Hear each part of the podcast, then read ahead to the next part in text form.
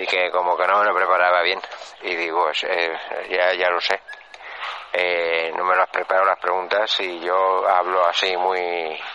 Me voy mucho por las ramas y muchas veces empiezo a preguntar algo y acabo preguntando otra cosa y el entrevistado se queda un poco como que diciendo pues, cuál es la, la, la, pregunta pero eso y eso la verdad es que me quita mucho tiempo pero disfruto la verdad es que disfruto y eso, el programa, el próximo programa es el de las energías renovables y...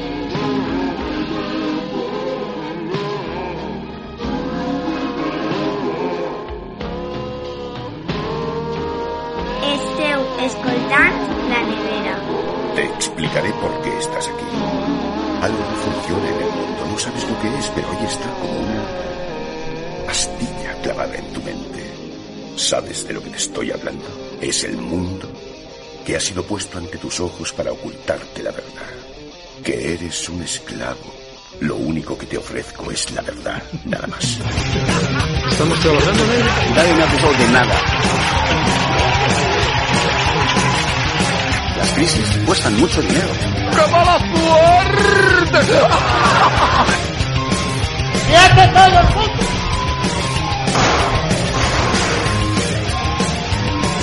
¿Y eso lo consideramos un saqueo? No, eso es el mercado, amigo.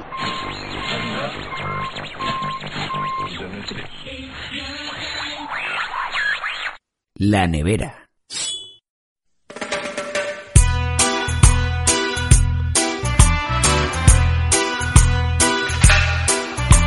I came to the redwood forest off the highway 101. I heard about a reggae concert where all the Humboldt hippies come. I loaded up my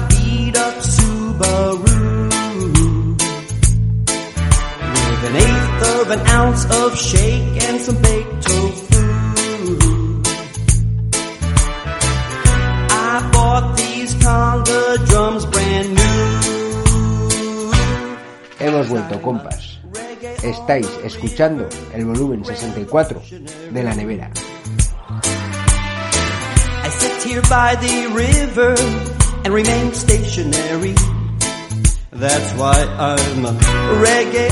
El proyecto utópico de la contracultura sobre las energías alternativas o libres, como se decía antes, se ha pervertido en una deriva industrial capitalista y neocolonial que busca instalar plantas mega eólicas offshore, destruyendo las formas de vida autónomas de ciertas comunidades, que explota a fondo las materias primas, como el silicio, el cobre u otros minerales, que asola paisajes y reproduce el modo de vida consumista. Debemos decirlo ya. Sustituir la energía nuclear o fósil por una energía renovable es un despropósito. Las energías renovables, tal y como hoy se están diseñando y desarrollando en todo el planeta, jamás podrán competir con las energías convencionales, porque el terreno de la lucha está hecho a la medida de dichas energías convencionales. Por ese camino, las energías renova- renovables solo pueden imponerse en la medida en que mimeticen lo más posible el mundo industrial. Si algún día estas formas de energía renovable llegan a imponerse en el mundo, será porque de ellas solo quede de renovable la ilusión que las promueve.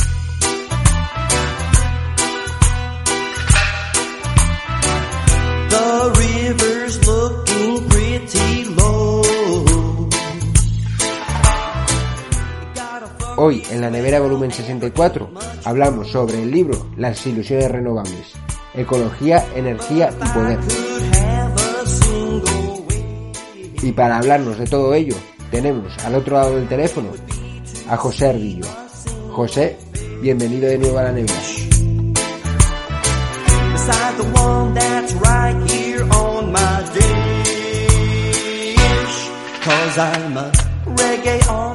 Hola, buenas, ¿qué tal? revolutionary. I sit here by the river, remain stationary. At 80 bucks a ticket, mom, it's monetary. That's why I'm a reggae on the river, revolutionary.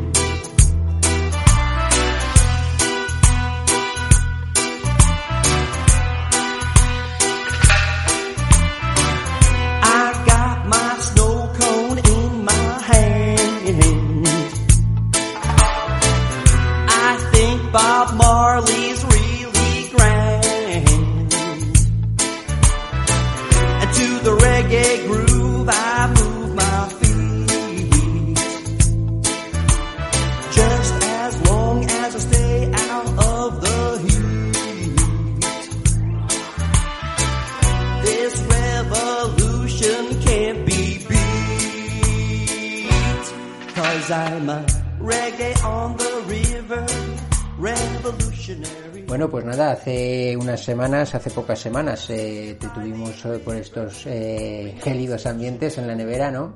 Hablando de otro libro que habías, eh, que te habían publicado en el 2022. Eh, y ahora te, ya hablamos en ese programa, al final de ese programa, eh, ya estuvimos hablando de, que íbamos a hacer un, un, nuevo programa sobre un libro que también te han vuelto a reeditar eh, en 2022, que era un libro que ya hace más o menos 15 años que, que, escribiste. Y bueno, es un libro que, que en, en ambiente libertario se conoce, eh, yo creo que se conoce bastante, las ilusiones renovables, eh, ecología, energía y poder.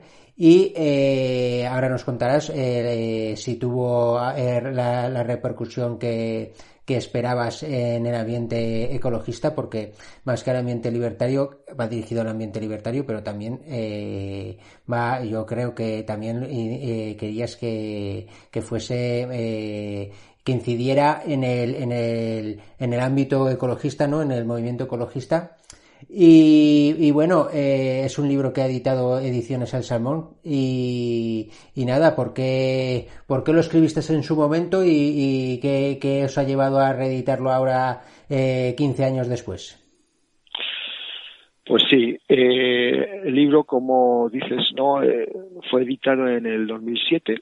En, lo editó Muturreco, esta vieja colección, editorial muy guerrillera, ¿no? Que llevaba Juancho Estebarán.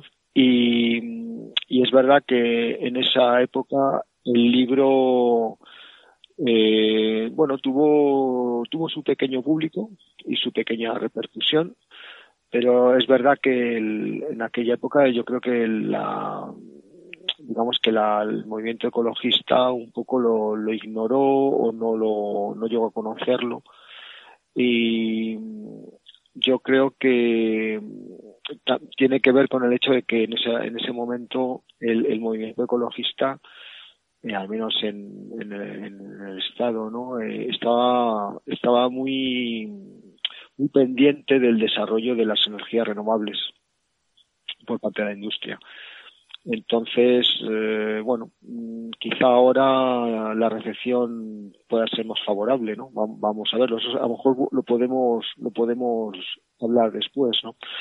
En cuanto a, a las motivaciones del libro, eh, yo siempre digo, además creo que también lo digo en el prólogo, que el libro intentó en su momento ser como varias cosas, ¿no? La primera quería ser una, síntesis histórica, es decir, que, que abordase eh, la cuestión desde una perspectiva histórica del pasado, eh, señalando un poco los hitos más importantes, los jalones de, la historia de la energía en el mundo contemporáneo. Me parecía que era importante para, aunque fuera, no, sea un libro de historia, pero que tuviera un poco esa, esa parte, algunas secciones históricas para entender mejor el problema. Eh, señalando que la, historia de la energía en el mundo contemporánea eh, está ligada un poco ya la inquietud por la por esa esa siempre esa amenaza de, de que va a haber una escasez no por eso en, en el principio del libro eh, hablo por ejemplo de este historiador de este economista perdón eh, Gibbons que es uno de los primeros que señala que, que, que en el futuro podría haber una, una, una, escasez de carbón. Esto lo señala en el siglo XIX, ¿no? en, en la Inglaterra del siglo XIX. Y es verdad que es, un, es una cuestión que, que ya empieza a estar ahí a perfilarse. Incluso eh, en otra parte hablo de una, no, no, no, en este libro, sino en otro, algún otro artículo, hablo de la novela de, de Julio Verne, las Indias Negras, que es una, una, una recreación ¿no? sobre el mundo de, de, la minería del carbón y donde se ve también el fantasma un poco de la escasez. ¿no? Entonces, en el, libro intento trazar esa especie de pequeña genealogía entre escasez, ansiedad eh, política y social unida a la, a la, escasez y que todo eso va a llevar al, al, concepto de crisis, que en el fondo no hace más que expresar la, de, la dependencia y la esclavitud de las sociedades industriales eh, por, el, por los o sea por esclavitud y dependencia ligadas a, a los combustibles fósiles hmm. entonces bueno ese sería como una todo este digamos el, el aspecto histórico no luego también el libro quiso ser en su momento, y quiere serlo hoy también, una guía de lecturas, un poco una guía de lecturas de clásicas, ¿no? De los de los grandes debates sobre la energía de autores que ya son un clásicos, ¿no? Para la ecología y para el pensamiento crítico. Eh, debates que están ya bien establecidos antes de los años 80 y bueno, pues hay toda una larga lista, pues Illich, eh, Schumacher, Pomoner, Naredo, George Spurgeon y todos estos autores que, que vienen de campos de disciplinas muy, muy diferentes, de la economía, de la sociología, de la filosofía, Mumford también, y autores libertarios como Kropotkin, como los probos de, Holanda. O sea, son un abanico de referencias muy heterogéneo pero que es muy interesante porque, porque se ven que, los debates que luego han, han, resurgido después o cíclicamente vuelven a, la palestra, eh, en el fondo ya estaban planteados desde, desde la posguerra hasta los años 70. Y es una cosa eh, sobre la que he insistido mucho en las presentaciones que hemos hecho del libro, es decir, es que estamos siempre partiendo de cero como si no hubiera no hubiera habido nada no y, no yo creo que es muy importante que, que retomemos los debates y los todas todas toda la literatura que hay porque es muy interesante y, ya nos dan las pautas no y por último eh, como lo digo en el prólogo que también quise que el libro fuera una especie como de gran manifiesto radical no radical en el sentido en que eh, era una, una denuncia, creo yo, necesaria sobre un poco lo que era el, el bluff ¿no? de las energías renovables, eh, que en ese momento pues no eh, producían un, un, enorme entusiasmo. Y además una, una profundización eh, en el problema político que supone la, dependencia energética. Y, un análisis eh, de la energía en términos de poder. Por eso en el título hemos recuperado la palabra poder. En términos de poder y concretamente en términos de concentración de poder. ¿no? Pues eso también es algo que podemos, podemos desarrollar. ¿no?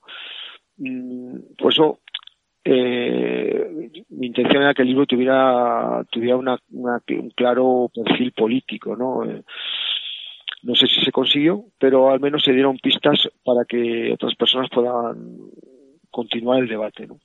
Mm. Entonces, bueno, eso es un poco la, las motivaciones del libro. ¿no? Luego, también, una cosa que me parece importante es hablar de, de las circunstancias concretas del momento donde apareció el libro y que, claro, pues estaba, están, digamos, en, en relación con esas motivaciones. Si, si nos volvemos 15 o 16 años atrás en el tiempo, a principios del siglo, eh, vemos que el, había todos los temas que se abordan en el libro estaban ya ahí planteados, como por ejemplo no el, el, el agotamiento del petróleo, el renacimiento de la industria nuclear, que en ese momento, a principios del siglo, está, es un tema que está muy presente y hay una gran propaganda empresarial, mediática. Luego el, el, la cuestión del, del, de la crisis climática, que veremos las derivaciones que ha tenido después, también se puede hablar, es muy interesante. Y, y vuelvo a insistir, claro, toda la, la expectativa, la expectativa que había sobre las, las energías renovables. Teniendo en cuenta que, justamente las, la, las energías renovables eh, en ese momento para mucha parte del mundo ecologista eh, institucional quería ser la respuesta a, todos esos problemas, ¿no? al problema de, la escasez energética y al problema de, la crisis ecológica. ¿no? Entonces, bueno, también sería interesante ¿no? que desglosáramos y que analizásemos un poco esos todos esos problemas no por ejemplo el el, análisis del, del famoso Picoil pues tiene mucha mucha amiga política no eh, yo creo que para un poco eh, huir de la banalización que ha tenido esta cuestión, que, que de tanto hablar de ella al final, bueno, se ha vaciado un poco de contenido. Yo creo que, que es, es bueno recuperar, ¿no? El, lo como digamos, las grandes líneas del debate, ¿no? Y ver cómo, eh, más, más que perder el tiempo pensando, bueno, pues es que va a haber un, un fin, ¿no? Del petróleo barato. Más bien es analizar la, la desde, un punto de vista político, analizar la dependencia que tiene el capitalismo eh, global ¿no? del, empleo de combustibles fósiles. Por eso está bien en el, en el libro hay en el libro hay un prólogo que se ha rescatado de la, reedición en francés del año 2015, con que volvemos a, a abordar esa cuestión. y, y vemos como, por ejemplo, el debate ¿no? de, de si el capitalismo puede eh, superar la, la, dependencia del petróleo o no. Se ve muy claro que eh, a partir del año 2010, con la explosión de todo el tema de la, de la fractura hidráulica del gas de esquisto, eh, fue un, como si dijéramos, un, un, una llamada de atención porque vemos que mucho que, economistas o técnicos digan, no, bueno, es que el capitalismo podrá encontrar un, sustituto al, petróleo. ¿no? Eh, eh, la, la, no, la cuestión del, de la fractura hidráulica prueba que eh, no es tan fácil y que el, capitalismo industrial eh, está dispuesto a, a, invertir muchísima energía y muchísimo capital para conseguir seguir seguir extrayendo eh, un combustible fósil, ¿no? Eh, entonces, bueno, había eso y y también el hecho de que eh, o sea, todo lo que deriva ¿no? de, de, esa cuestión es ver cómo, cómo, cómo podemos analizar, el capitalismo como eh, sistema económico que ha creado un sistema globalizado que, claro, depende muchísimo de la movilidad y de la anulación del tiempo y del espacio. Y como eh, todo eso está ligado también al, al, fenómeno de la, que podríamos llamar la mega urbanización, ¿no? una, una gestión del territorio eh, que se hace como ya como una gran eh, metrópolis, ¿no? Mm. Y con algunas paradojas como por ejemplo el hecho de que el capitalismo, este capitalismo motorizado, móvil, eh, globalizado, tiene ese doble movimiento paradójico, o sea, en apariencia contradictorio. De, dispersión de todo, ¿no? Dispersión de, de, los flujos de energía, de los, de las mercancías, de los territorios, de las personas, y a la vez crea un, una, concentración de poder financiero y tecnológico increíble, ¿no? Entonces, bueno, esos son, son así como algunos puntos, ¿no? Que nos permiten eh, entrar mejor en la cuestión de, política, ¿no? De la, de la dependencia del, petróleo.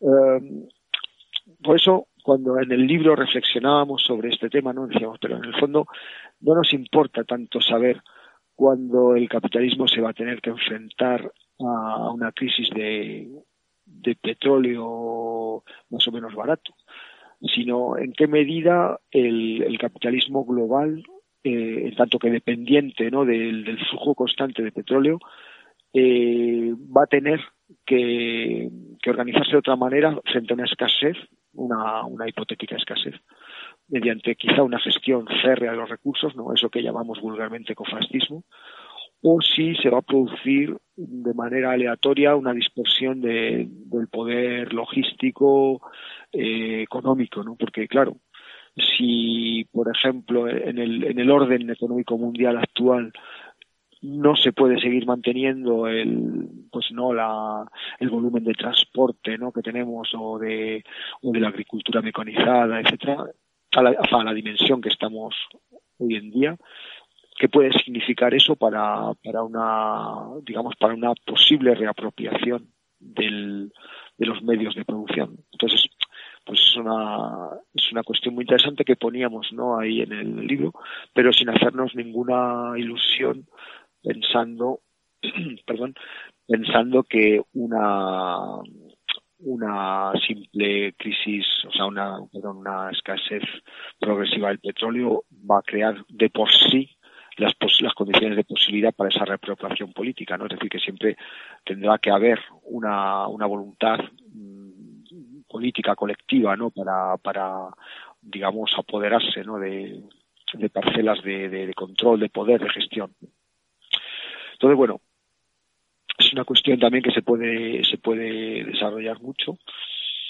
Luego también en, el, en este prólogo eh, aportábamos ¿no? el, problema del, en aquella época ¿no? de la, de la, del renacimiento de la propaganda nuclear que se ha convertido con el paso del tiempo en otra en otro gran en otra gran estafa no porque todo lo que es la, el dominio de energía nuclear a principio del siglo eh, se presentaba como la nueva panacea y, y hoy incluso hay algunos estados que intentan venderlo como una energía verde, ¿no?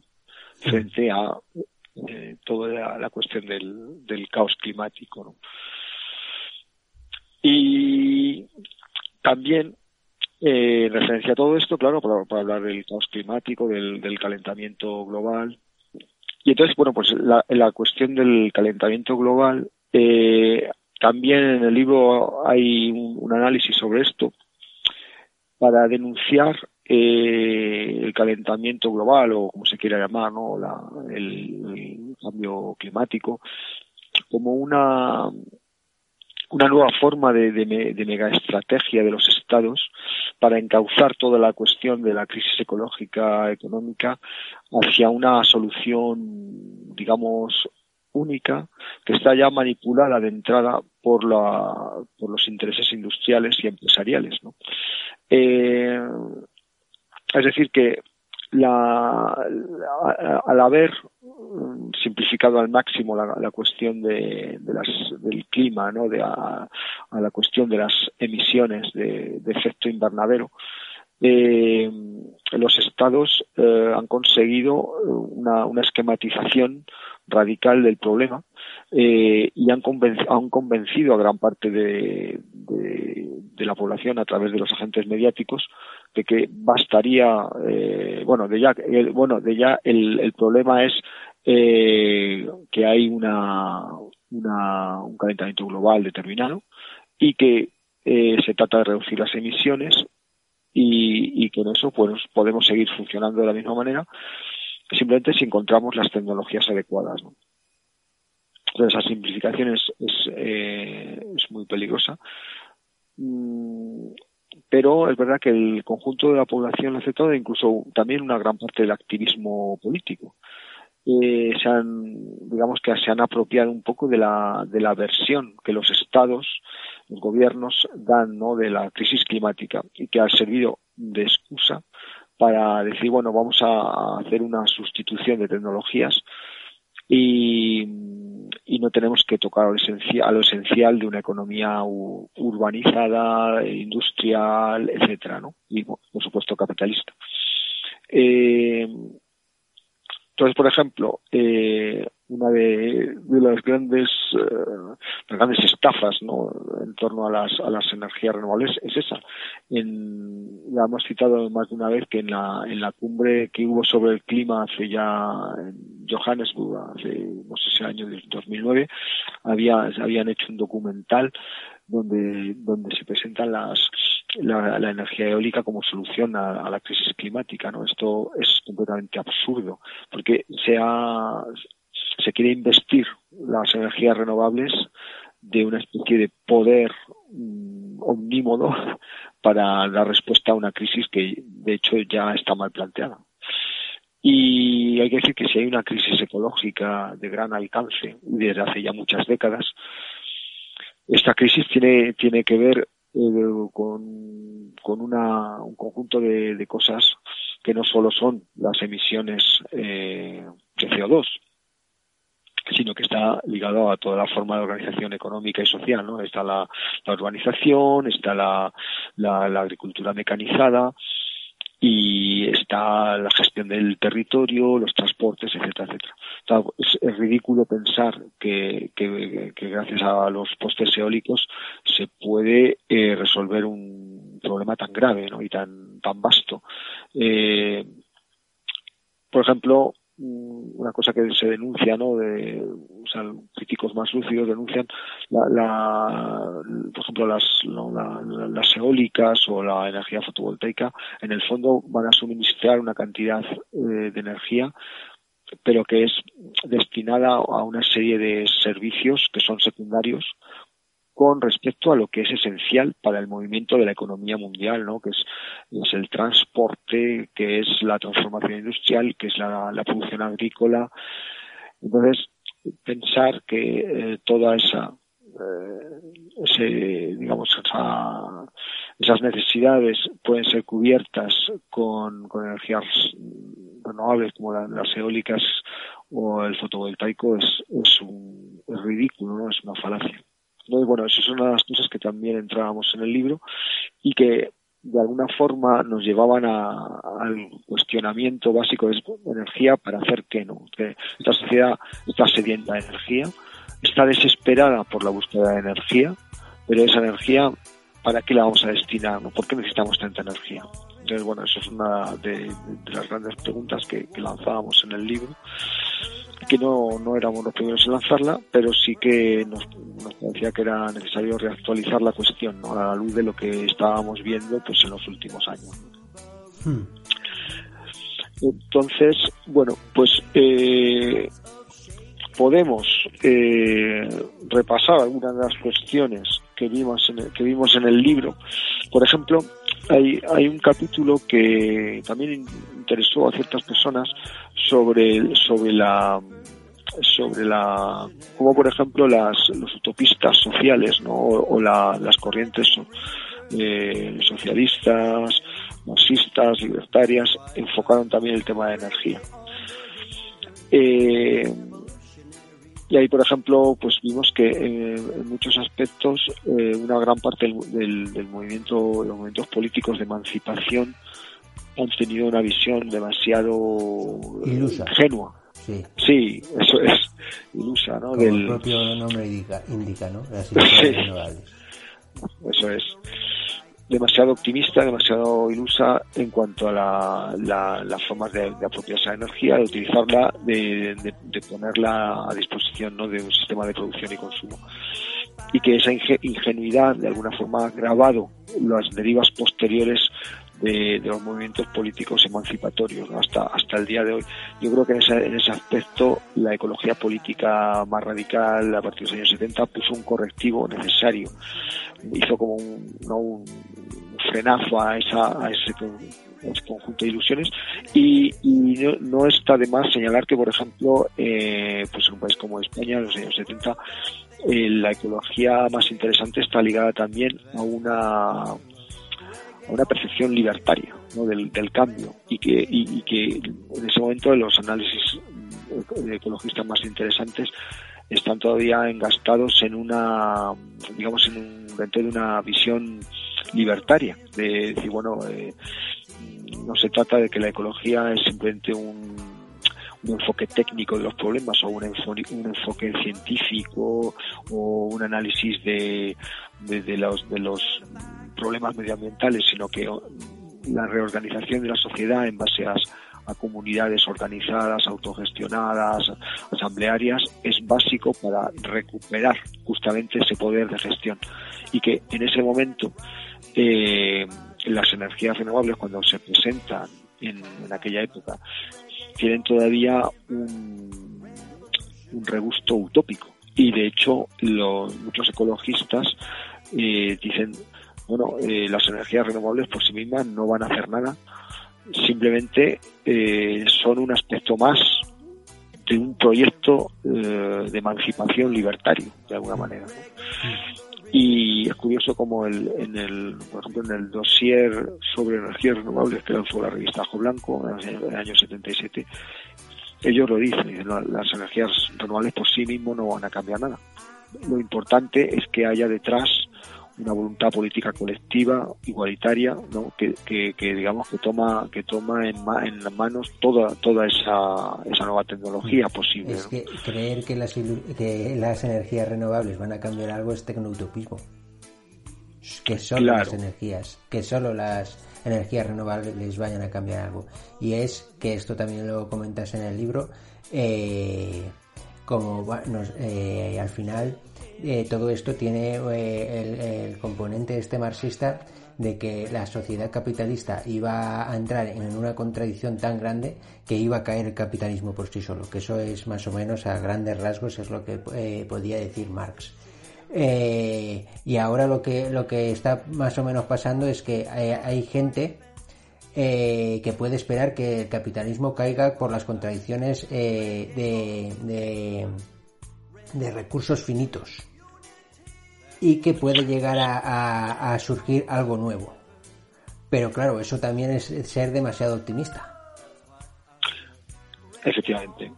Esa, esa, esa, esa especie de nueva esperanza de, muchos sectores de la izquierda, ecologistas, medioambientalistas, que piensan que hay una contradicción entre la, forma de producción del modelo capitalista industrial y, lo, y la, como dices tú, la finitud de los recursos y que eso va a llevar a, ¿no? a lo que hablábamos sobre la, la colapsología, ¿no? que es esta, esta especie de ecología colapsista que siempre está pensando que, que la sociedad capitalista eh, va, va, va a entrar en conflicto en su, ¿no? en su propio movimiento hay, hay algo que y que le va a llevar a, la debacle no eh, es, posible es posible que el movimiento mismo de la sociedad industrial eh, lleve no lleve impreso un, una especie de sello de destrucción de autodestrucción pero pero esa autodestrucción qué, qué podemos esperar de ella no es decir qué, qué, qué puertas o qué esperanzas nos nos,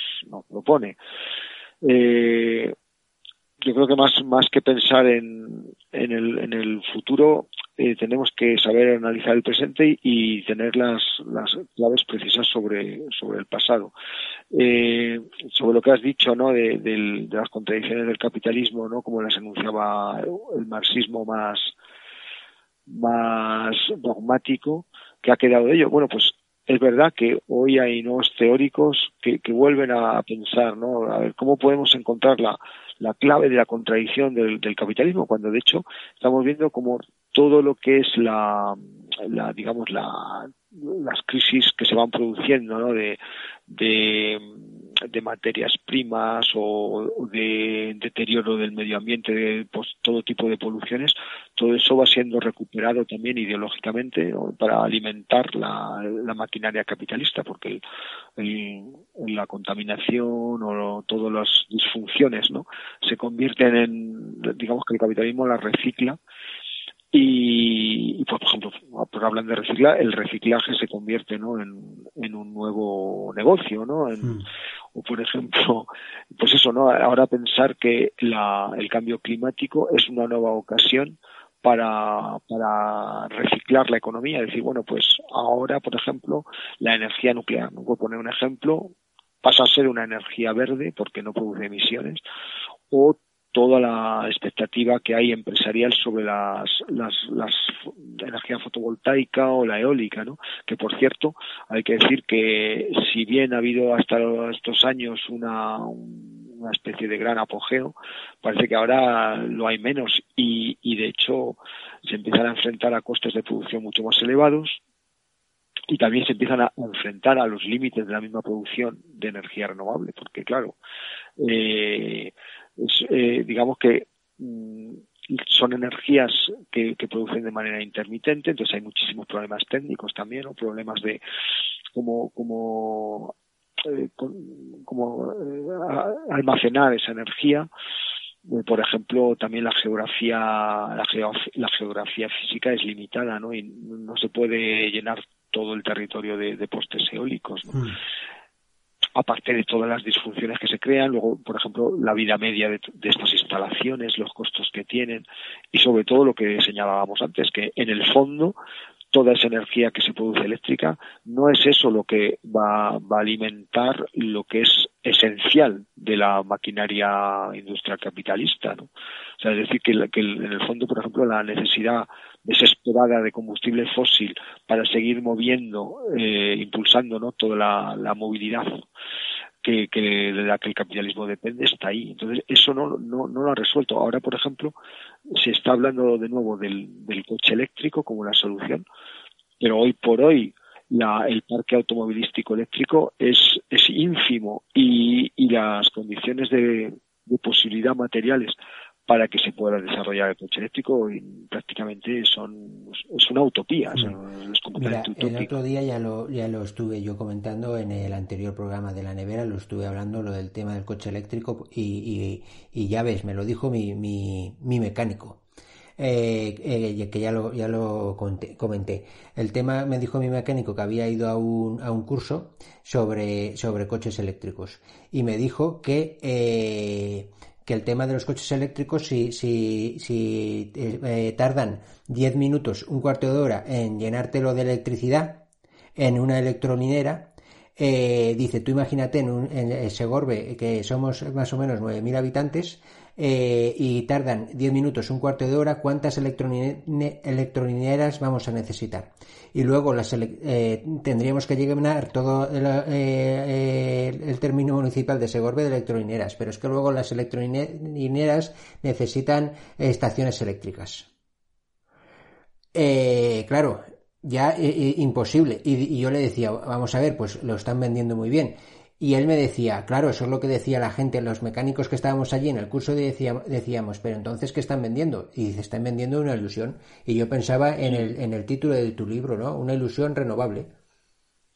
Que es una mentira, pero a, ellos les decían es que la rueda tiene que parar. Y tú eh, lo dices en el libro, de que, de que esto ya eh, pusieron multas a, a, a la General Motors o algo así, eh, porque claro, eh, al final eh, la, energía no se produce eh, por una demanda social, crean la necesidad.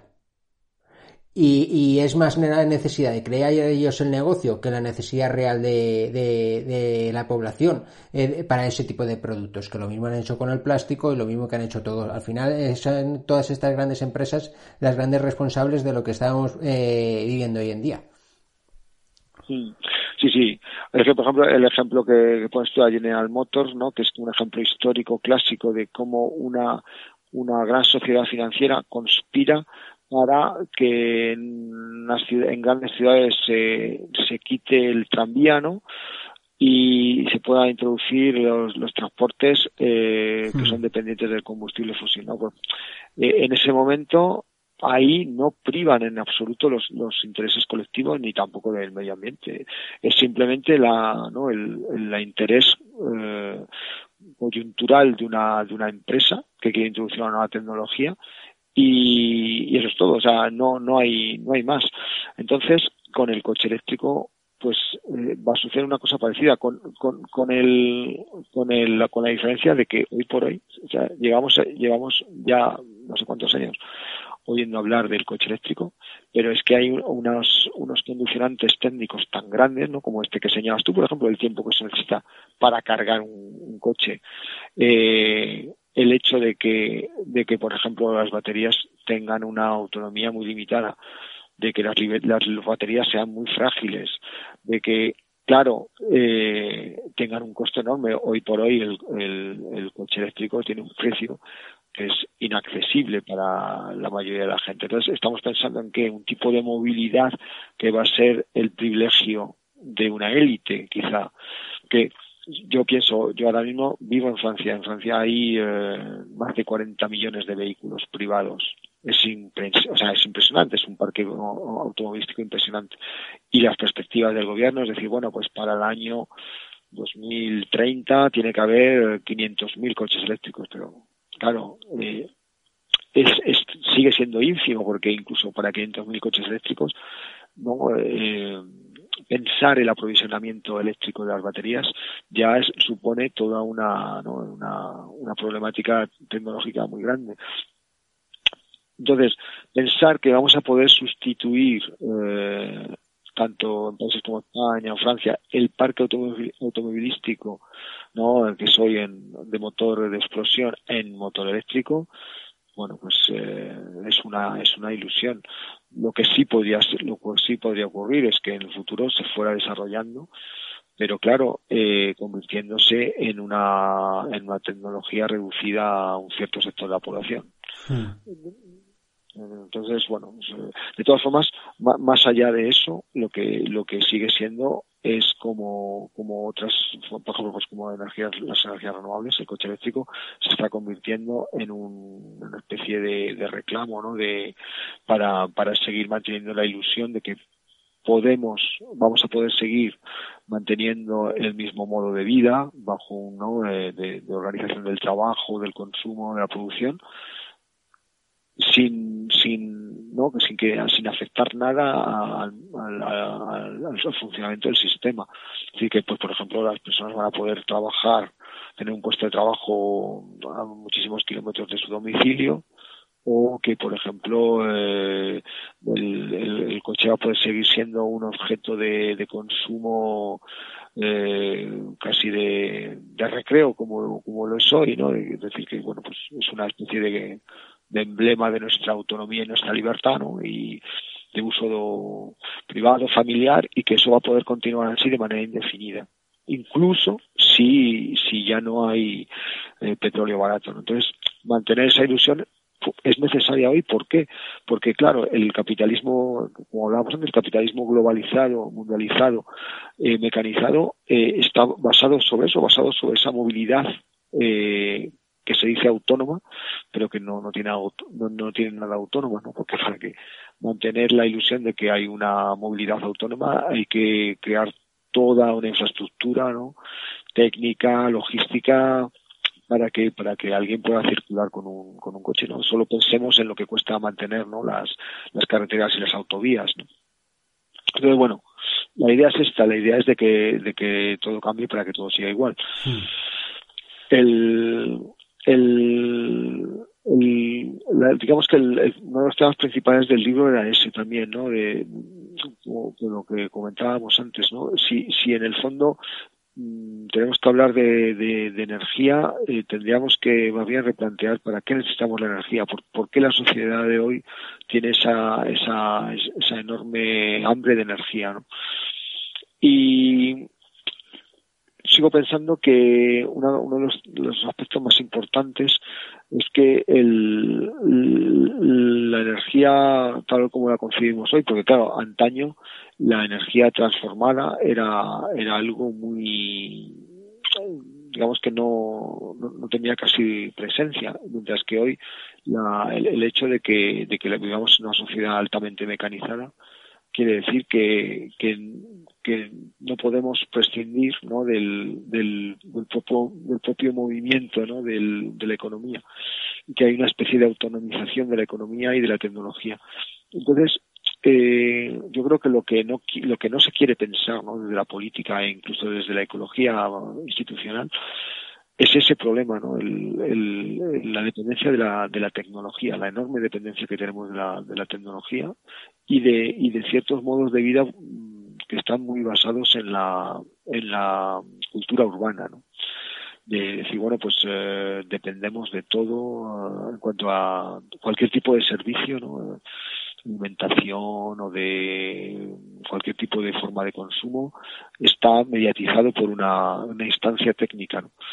Eh, tú que tienes la suerte de vivir en una ciudad pequeña, pues por lo menos eh, supongo que sí que, que, tienes la visión de decir, bueno, eh, digamos que el campo no está cercano y, y, y, tenéis cercano lo que es una lo que era una economía anterior no a la, a la industrialización aunque aunque el campo está hoy está ya sabemos que está también muy industrializado y urbanizado no pero por ejemplo para los, la, los habitantes de ciudades grandes es que ni siquiera ni siquiera se lo plantean no y, y, para ellos el hecho de que vivamos en una sociedad completamente mecanizada y movilizada mm, es una segunda naturaleza. O sea es que ni siquiera lo para ellos no existe problema entonces es normal también que para para poblaciones tan intensamente urbanizadas eh, por ejemplo, por toda la, cuestión que hay sobre el cambio climático y sus posibles soluciones, pues no, no plantea prueba, decir, bueno, pues eh, si hay que reducir las, las emisiones de CO2, pues pongamos el coche eléctrico, ¿no? Entonces, no hay contradicciones, es simplemente esperar que se produzca una, una evolución técnica que se ve como algo natural, ¿no? Y que digamos que el, ¿no? el, capitalismo y la ideología liberal va a producir, ¿no? Es decir, bueno, pues eh, es verdad que nos estamos llegando a, una serie de problemas de finitud de recursos, de contaminación, pero eh, es esta ideología técnica, ¿no? Que, que, va que va a cubrir todas esas esas disfunciones. Eh, bueno, el tema es que vivimos en una sociedad, ¿sabes? Que, que tiene la ideología del progreso eh, y es una sociedad que eh, te vende que todo va a ir a mejor. Entonces, aunque eh, eso no sea así, porque nos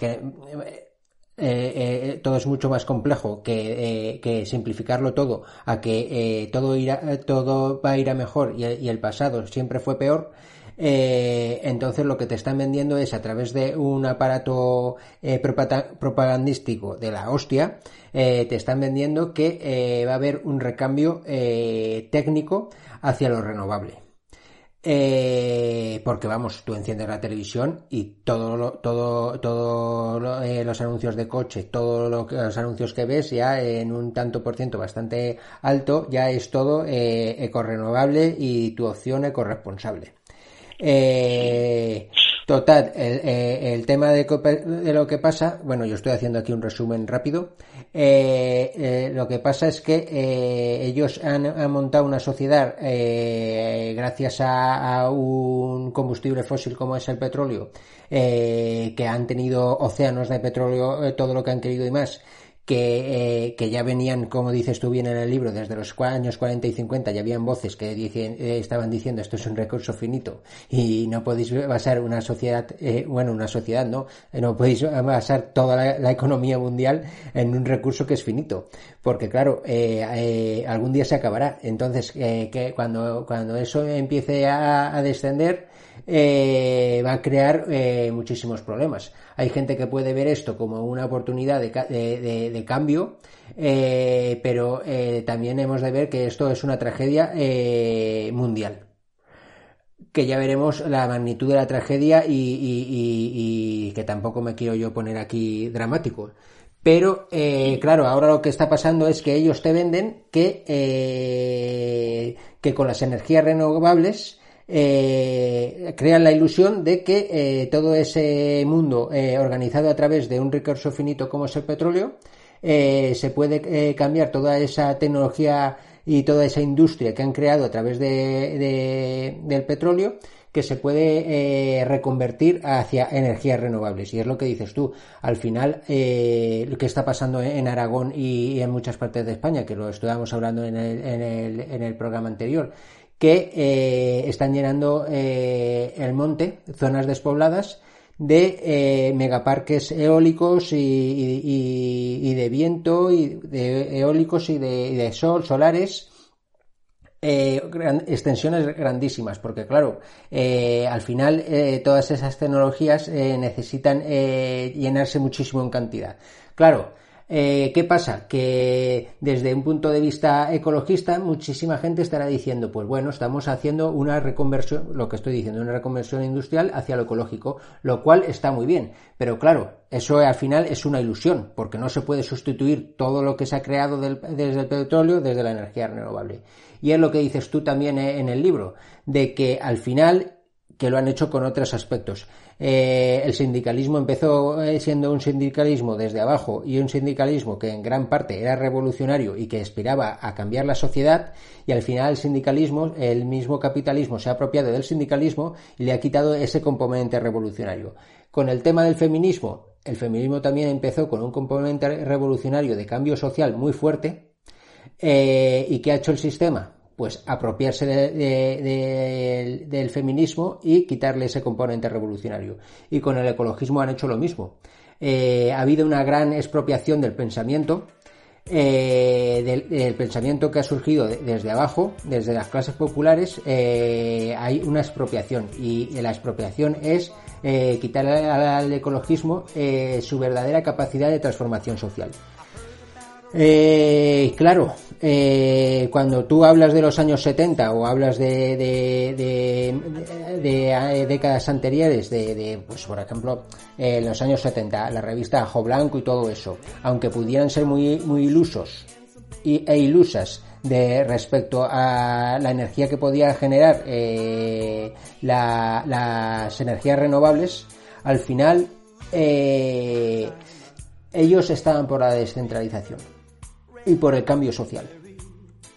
Y lo que tú ya estás denunciando a lo largo de todo el libro es que eh, se ha creado un ecologismo institucional.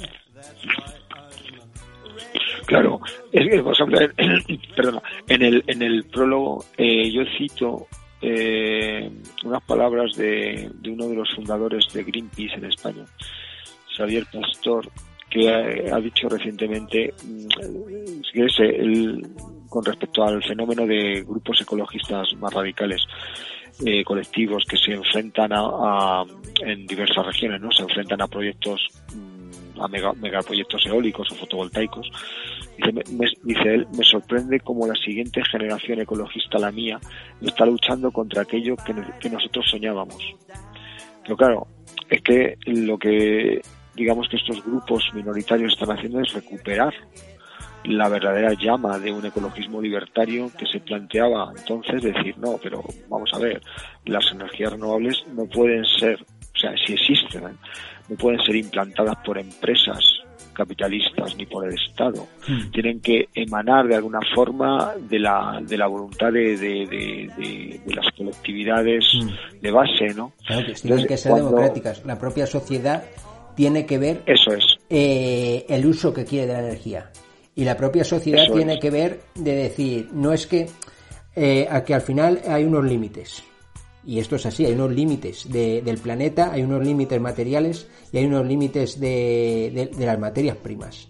Eh, no es que, no es que yo eh, yo, yo gasto tecnologías, estoy eh, eh, gastando tecnología como cualquier otra persona, ¿no?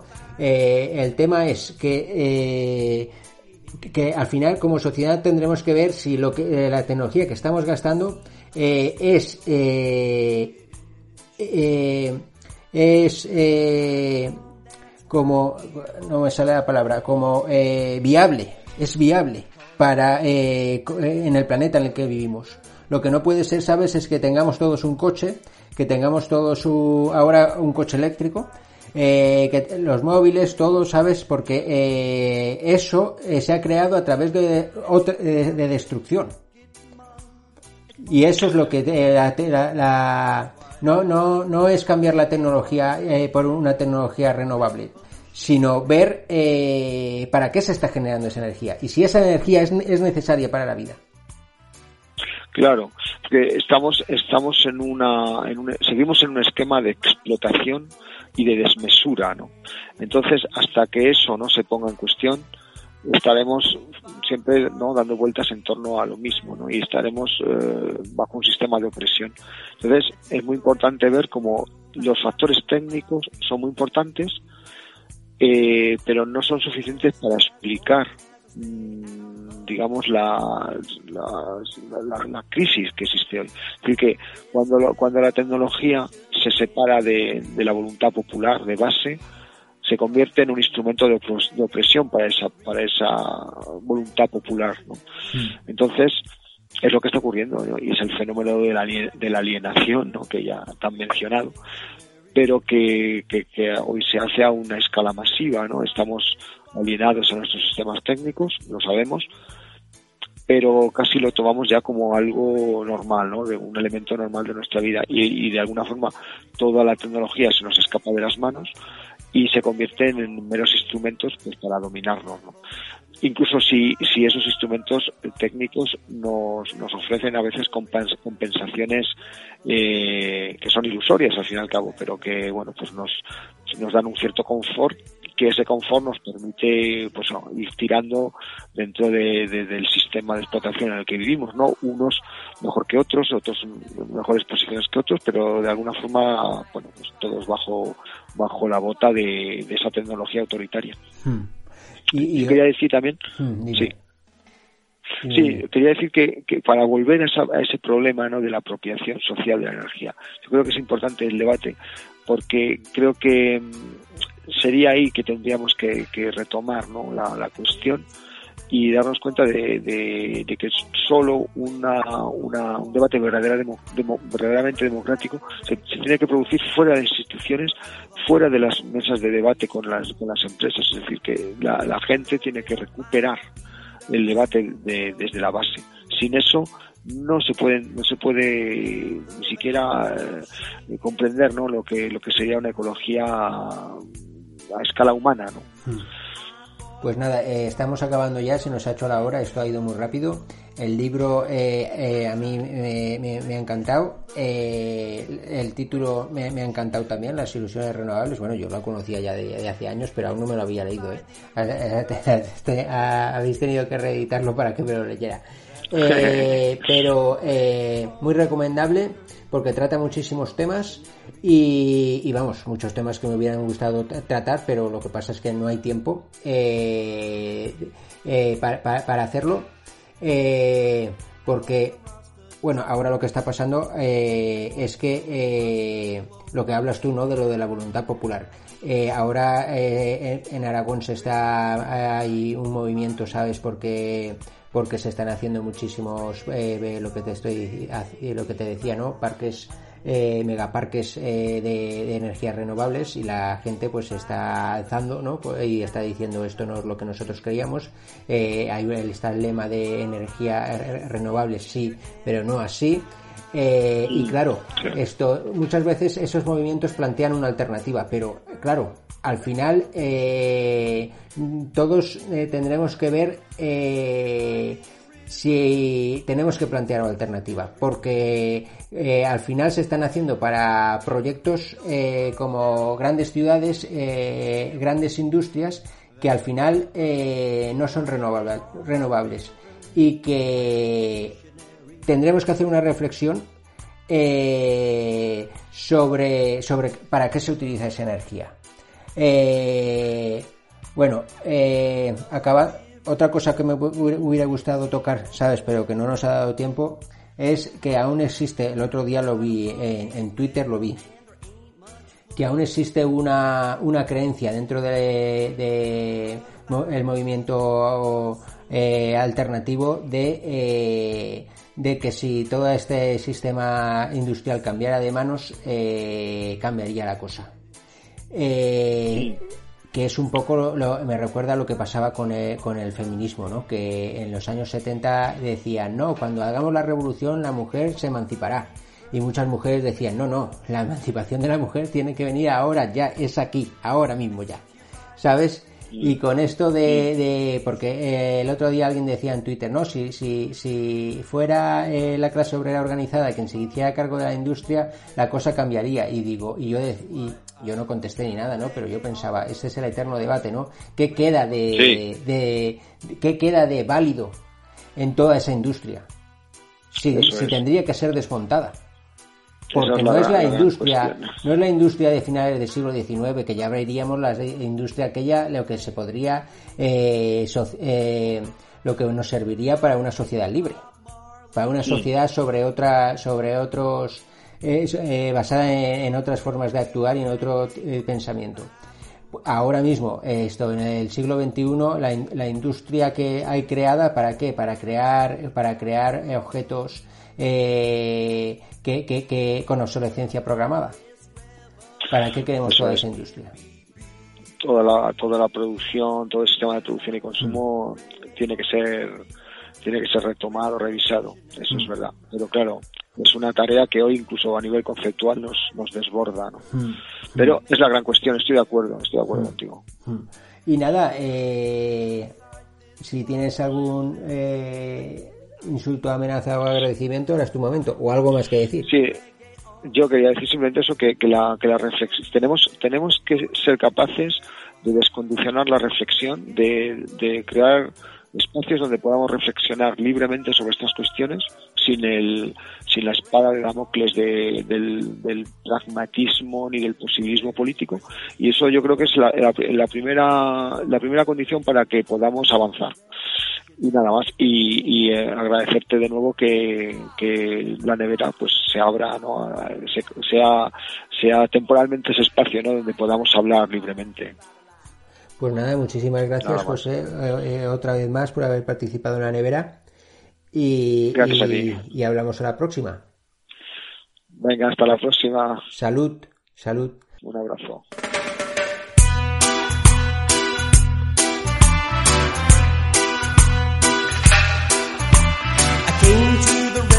forest off the highway 101. I heard about a reggae concert where all the Humboldt hippies come. I loaded up my beat up Subaru with an eighth of an Esto ha sido todo por el compás. Hasta aquí el volumen 64 de la nevera. Y no queremos despedirnos sin nombrar una vez más a todas aquellas radios que nos remiten. Un saludo para Radioactiva. Otro para Radiópolis. Otro para Radio Utopía. Otro para Radio Cuca. Otro para Radio Almaina. Otro para Radio Resaca. Otro para Radio Bronca. Otro para Radio Espiritrompa. Otro para Radio Topo. Otro para Irola y Ratia. Otro para Radio Clara. Otro para Radio La Trama. Otro para Radio Malva. Otro para Radio Encadenada. Y otro para el portal Oaca. Muchísimas gracias, compas. Nos escuchamos en las próximas semanas.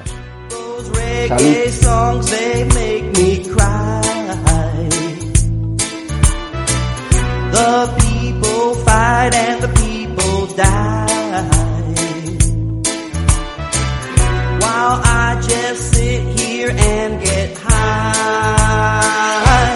Cause I'm a reggae on the river, revolutionary. I sit here by the river, remain stationary. It's a big old world out there, can be pretty scary. That's why I'm a reggae on the river, revolutionary.